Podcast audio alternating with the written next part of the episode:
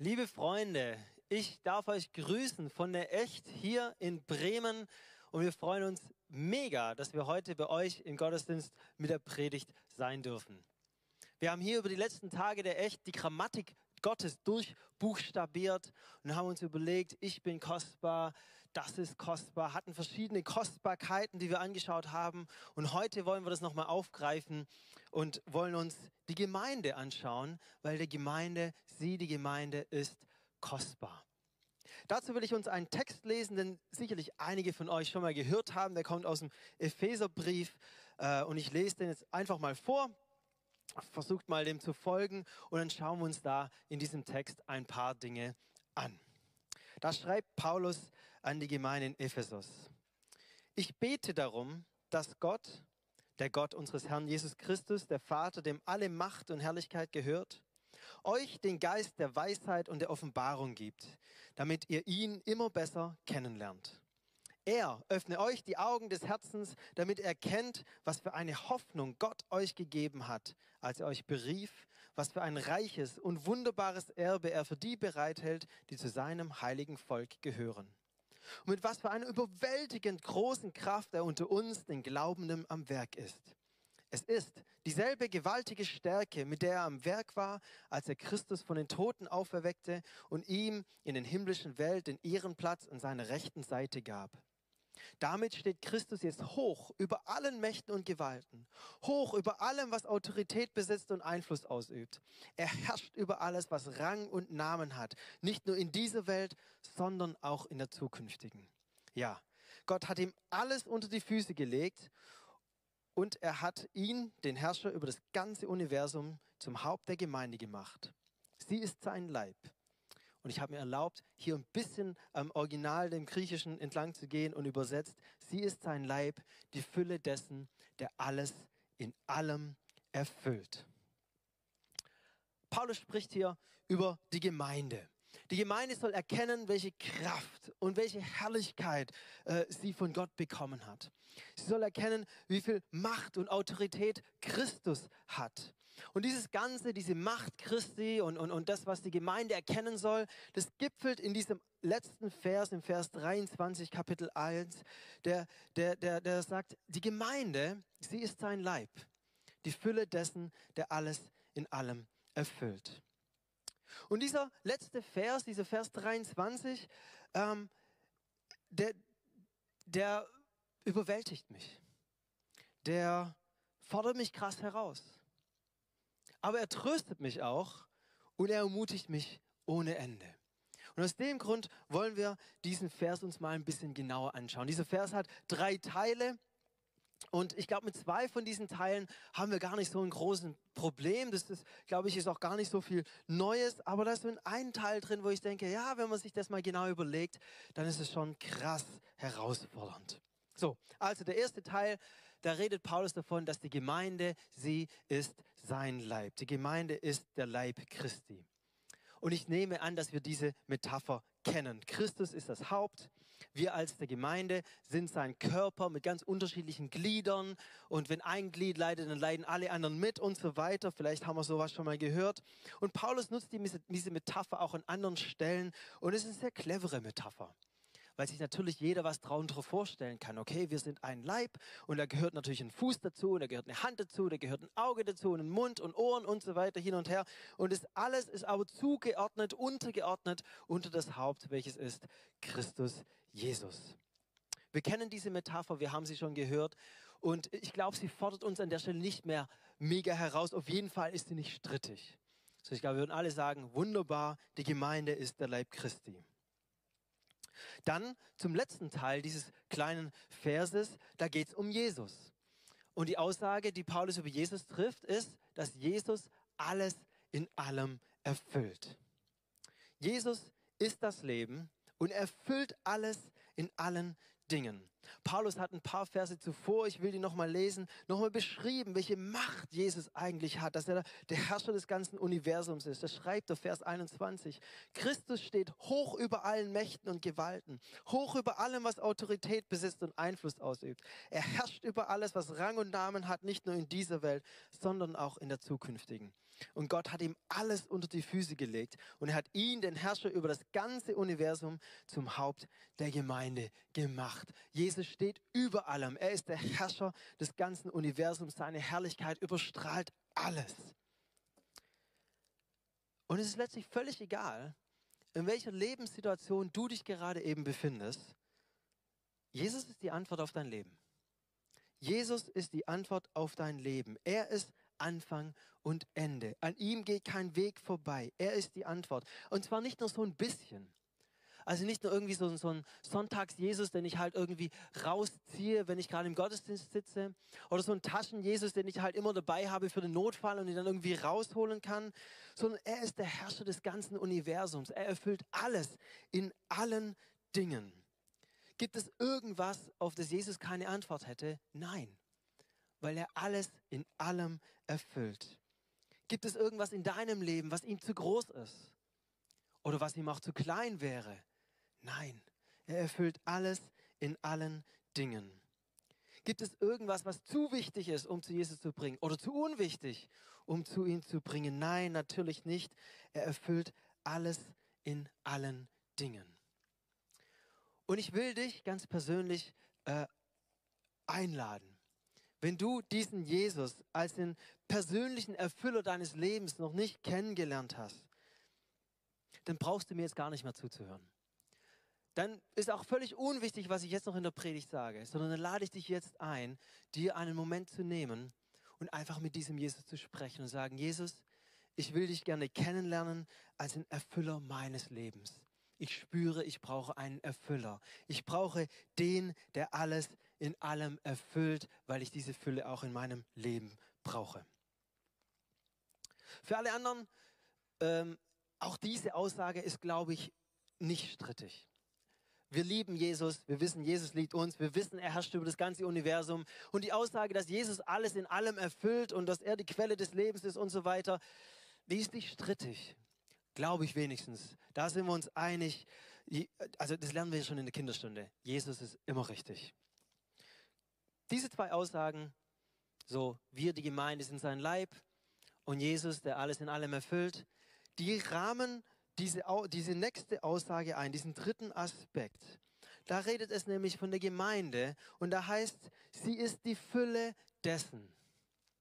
Die Gemeinde ist die Fülle dessen. Von wem?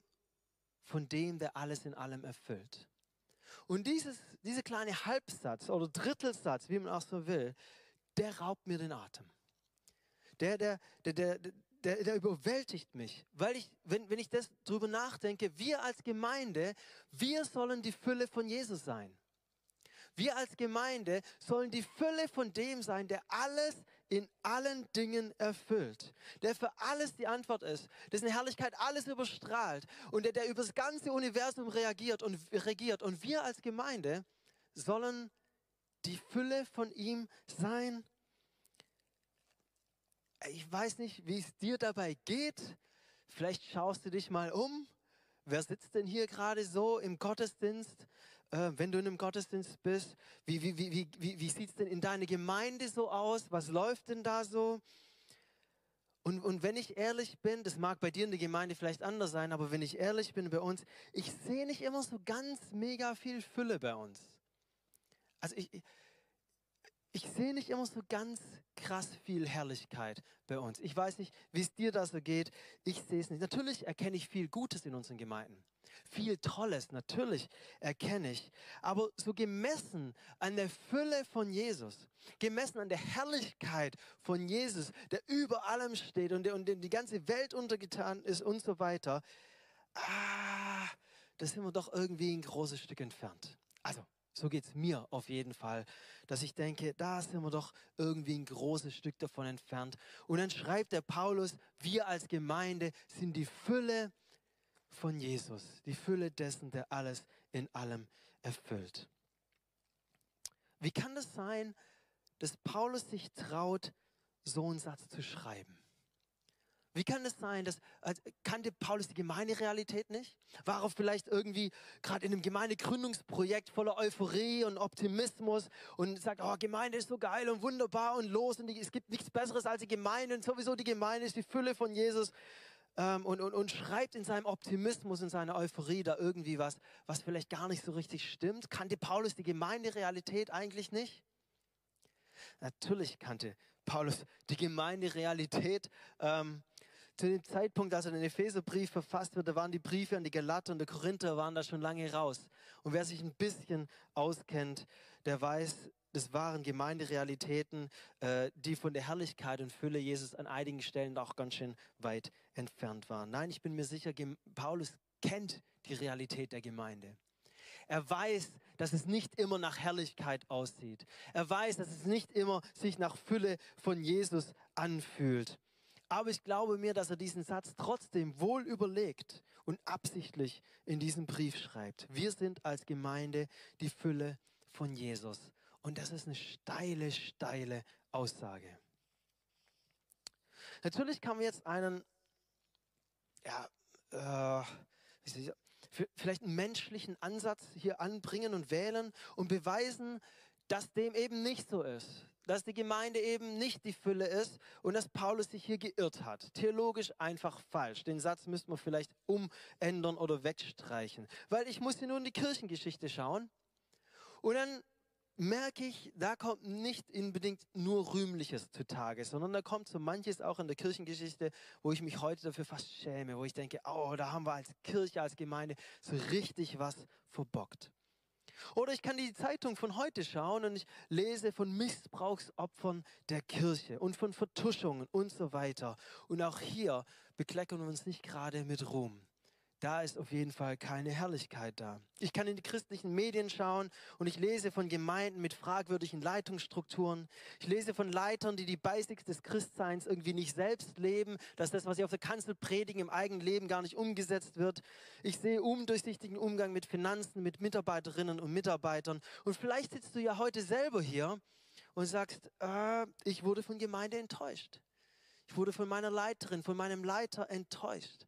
Vielleicht sogar schon so weit, dass ich verbittert bin und, und, ich, und ich spüre so die Anfänge von Distanz zwischen mir und Gemeinde.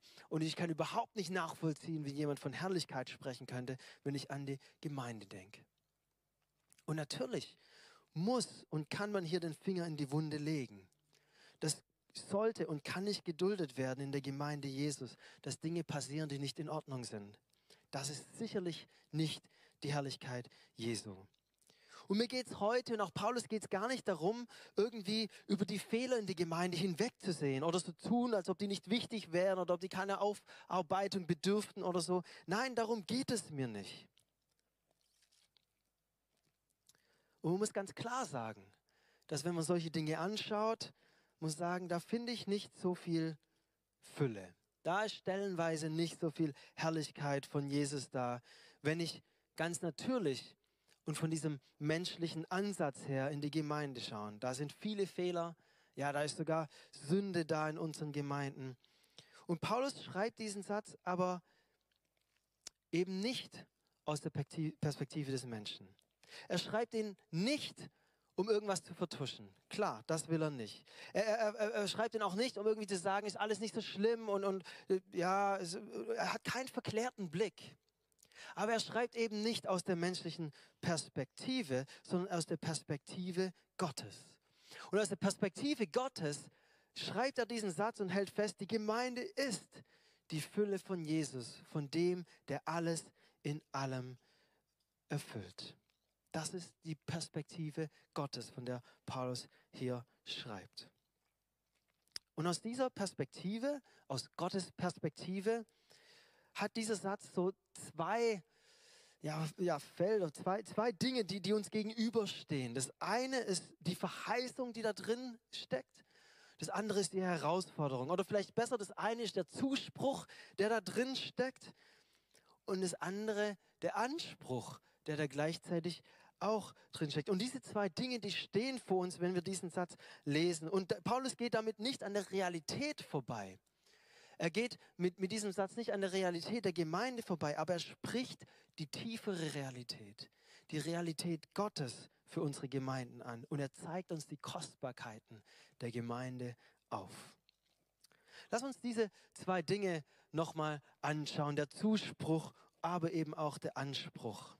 Der Zuspruch, da ist was ausgesprochen, da ist etwas zugesprochen, was vorher vielleicht gar nicht in mir war, was ich mir auf jeden Fall nicht verdient oder erarbeitet habe, das wird mir einfach zugesprochen von außen mit Autorität.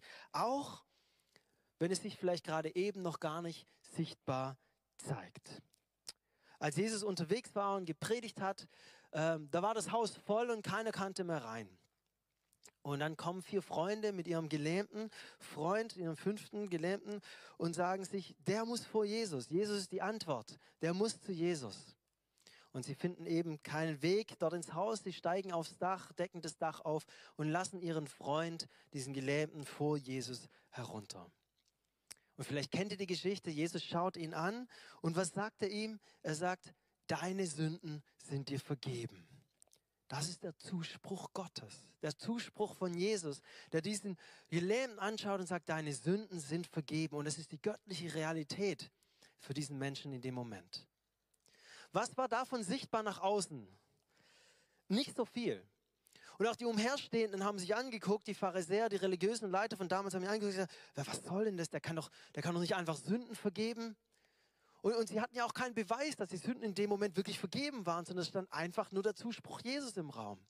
Aus Jesus Perspektive hat er gegolten, war das seine Realität. Aber aus der menschlichen Perspektive war das noch gar nicht sichtbar. Und, und die Pharisäer, die hatten da Zweifel dran, wer darf, wer kann das sowas machen?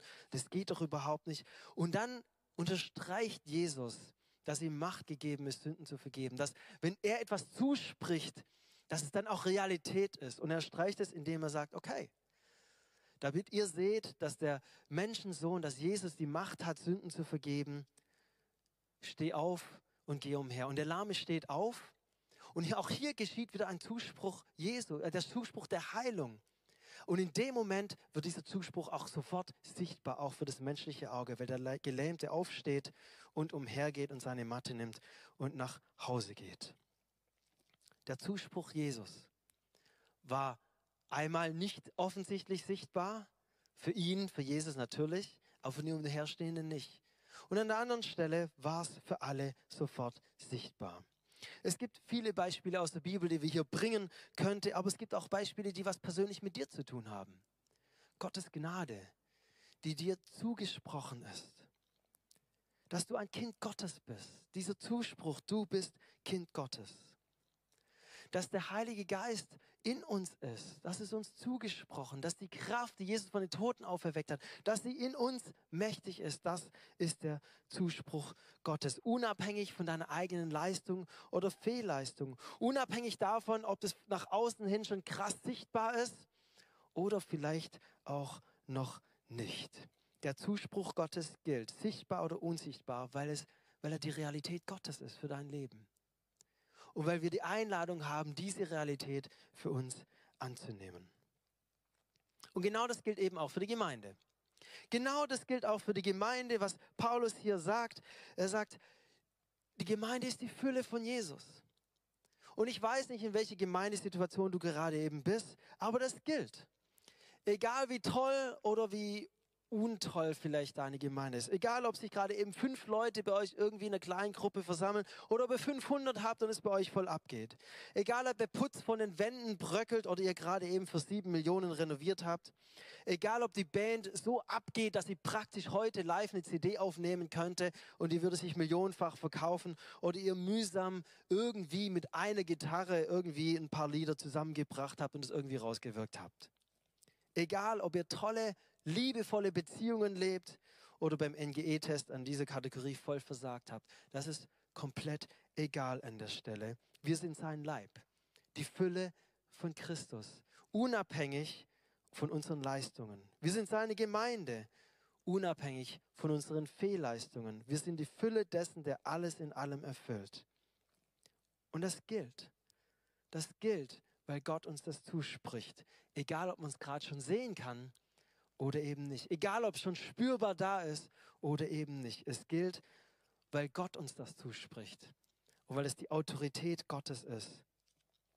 Das heißt nicht, dass alles gut ist in der Gemeinde. Das will ich nicht sagen. Sagt auch Paulus nicht. Nein, da gibt es vieles, was noch nicht gut ist. Aber das von Gott zugesprochene, das gilt.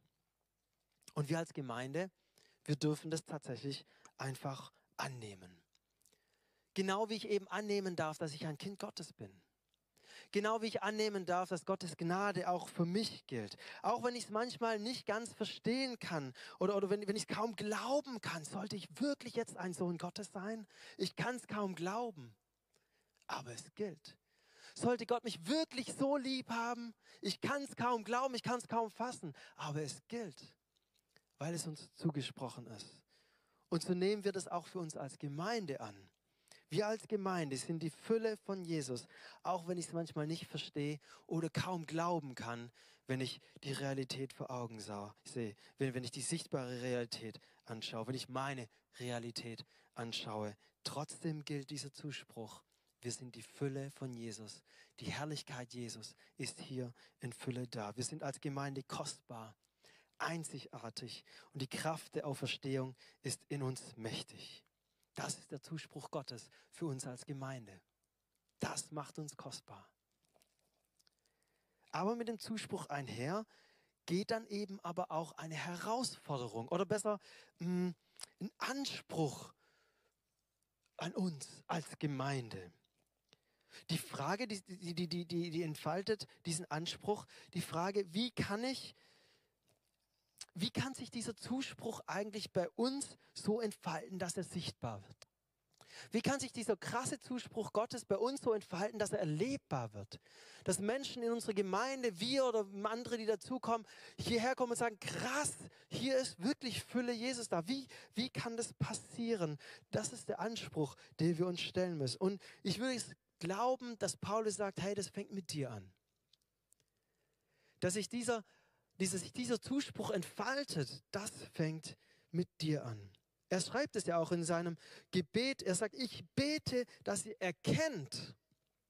Ich bete, dass du erkennst, welche Hoffnung, welche Kraft, welche Herrlichkeit ihr habt als die Auserwählten. Und dann ermahnt Paulus immer wieder. Er, er, er fordert uns heraus, er stellt auch uns diesen Anspruch und er sagt, Erkenne diesen Zuspruch Gottes. Erkenne ihn und dann lebe dementsprechend. Lebe dem Zuspruch Gottes entsprechend an dich. Lebe dem Zuspruch Gottes entsprechend als Gemeinde. Ihr seid die Versammlung der Heiligen. Ihr seid die Auserwählten. Ihr seid die Ekklesia, die Herausgerufenen. Ihr seid die Miterben Christi, die Kinder Gottes. Lebt auch so. Entfaltet das. Lebt nicht, als ob es nicht wärt, sondern lebt so, wie Gott euch die Dinge zugesprochen hat. Begnadigt, geliebt, Kinder Gottes, als Heilige in dieser Welt mit Christus als Haupt, mit der Kraft des Heiligen Geistes unter euch. Lebt so. Macht das. Wandelt so. Und das ist seit 2000 Jahren tatsächlich die Herausforderung. Seit 2000 Jahren geht es darum, dass wir in dem, was Gott uns zuspricht, wandeln. Es geht nicht darum, dass wir uns Gottes Zuspruch erarbeiten oder verdienen. Bitte nicht falsch verstehen. Es geht nicht darum, und es sagt Paulus nicht, und es sage auch ich nicht, dass es darum geht, ihr müsst euch so sehr anstrengen, dass ihr gute Gemeinde seid und dann gilt auch die Verheißung Gottes für euch. Nee, genau, genau nicht. Der Zuspruch, die Verheißung Gottes, die gilt. Und es geht darum, dass das, was Gott uns zugesprochen hat als Gemeinde, dass wir in dem auch wandeln, in dem unterwegs sind. Und das fängt mit dir an. Das fängt mit dir und mit mir an. Dass wir selber verstehen, was hat Gott mir eigentlich zugesprochen und wir selber darin wandeln. Wie kann sowas praktisch anfangen? Naja, lass doch mal deinen Blick hin und her schweifen. Du sitzt gerade in der Gemeinde, im Gottesdienst Lass doch mal deinen Blick hin und her gehen. Wer sitzt denn neben dir? Oder auf der Seite? Wer sitzt denn vor dir? Wer sitzt denn hinter dir? Und dann überleg doch mal, gibt es da vielleicht Dinge zwischen dir und einer Person hier, die vielleicht noch geklärt werden müssten? Die irgendwie noch offen stehen? Die, die noch in Spannung stehen? Die nicht in Einklang sind mit diesem Zuspruch, dass wir als versöhnte Kinder Gottes, als Gemeinschaft der Heiligen leben? Dann klär das doch noch heute. Dann geh heute auf die Person zu, suche das Gespräch und strebe nach Versöhnung. Das ist natürlich jetzt nur ein Beispiel. Aber plötzlich, plötzlich blitzt da so ein Stück Herrlichkeit auf in unserer Gemeinde. Plötzlich blitzt da so ein Stück Herrlichkeit auf. Da hat Versöhnung stattgefunden. Da, wo vorher Spannung war, wo vielleicht auch ein Gegeneinander war, wo Verletztheit da war, da hat plötzlich Versöhnung stattgefunden. Und dann blitzt da so, so ein Stückchen Herrlichkeit auf. Da wird eine Beziehung wiederhergestellt. Und wir, wir spüren ein Stückchen von dieser Fülle Jesu bei uns, weil, weil, weil aus einer kaputten Beziehung plötzlich wieder gesunde Beziehung wurde. Da kommen Menschen, die in Dunkelheit sind und die keinen Ausweg mehr sehen. Und plötzlich schöpfen sie neue Hoffnung und, und, und, und neue Vision und neue, neue Zukunft. Und wir spüren so ein Stückchen von dieser Fülle, während sich Hoffnung breit macht in der Dunkelheit. Da sind Menschen da, vielleicht auch du und ich, die die Gnade Gottes erlebt haben. Die, die, die in ihren Sünden waren und wir spüren, wie wir kommen da nicht raus und, und die Sünde, die engt mich ein und ich komme da nicht weg und dann kommt die Gnade Gottes und befreit uns. Oh, da wird, da wird ein Stück von dieser Herrlichkeit sichtbar, spürbar, erlebbar. Da sind Menschen da, die, die gefangen sind in, in Abhängigkeiten, die ihr Leben nicht auf die Reihe kriegen und, was, und plötzlich erleben sie Freiheit. Wie Jesus hineinkommt ins Leben und uns frei macht von Dingen, die uns vorher gefangen genommen haben. Und da ist ein Stück Herrlichkeit da. Nur ein Stückchen, aber es ist ein Stück Herrlichkeit, die wir da sehen. Da werden Menschen geheilt von Krankheiten. Da kommt plötzlich Frieden hinein in einen Streit. Da ist plötzlich Trost da, selbst in der größten Verzweiflung. Und so erleben wir Stück für Stück, Stück um Stück erleben wir Fülle Christi in seiner, in unserer Gemeinde. Plötzlich erleben wir diese Verheißung, plötzlich erleben wir diesen Zuspruch als sichtbare Realität. Nicht nur aus Gottes Perspektive, sondern eben auch wir für uns sichtbar. Plötzlich wird es erlebbar, spürbar, greifbar, dass wir als Gemeinde tatsächlich die Fülle dessen sind, der alles in allem erfüllt. Und plötzlich ist die Gemeinde der einzigartigste Ort auf der ganzen Welt. Der Ort, wo Menschen sind, die berührt und erfüllt von der Liebe Gottes, Begegnung mit Jesus selbst, mit seiner Herrlichkeit erleben und erlebbar machen.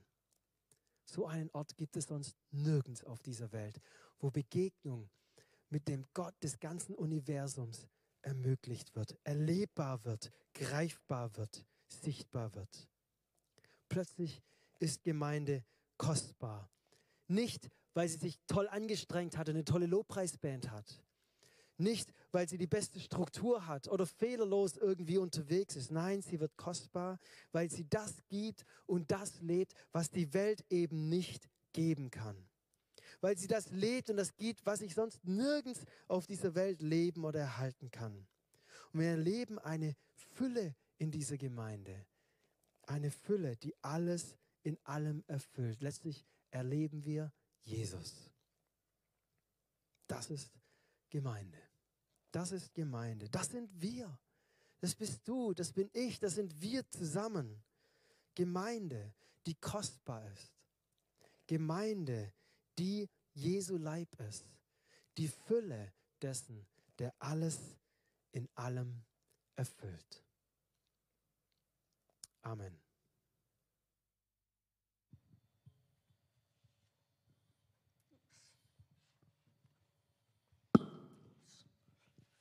Entschuldigung, ich bin an das Geländer gekommen.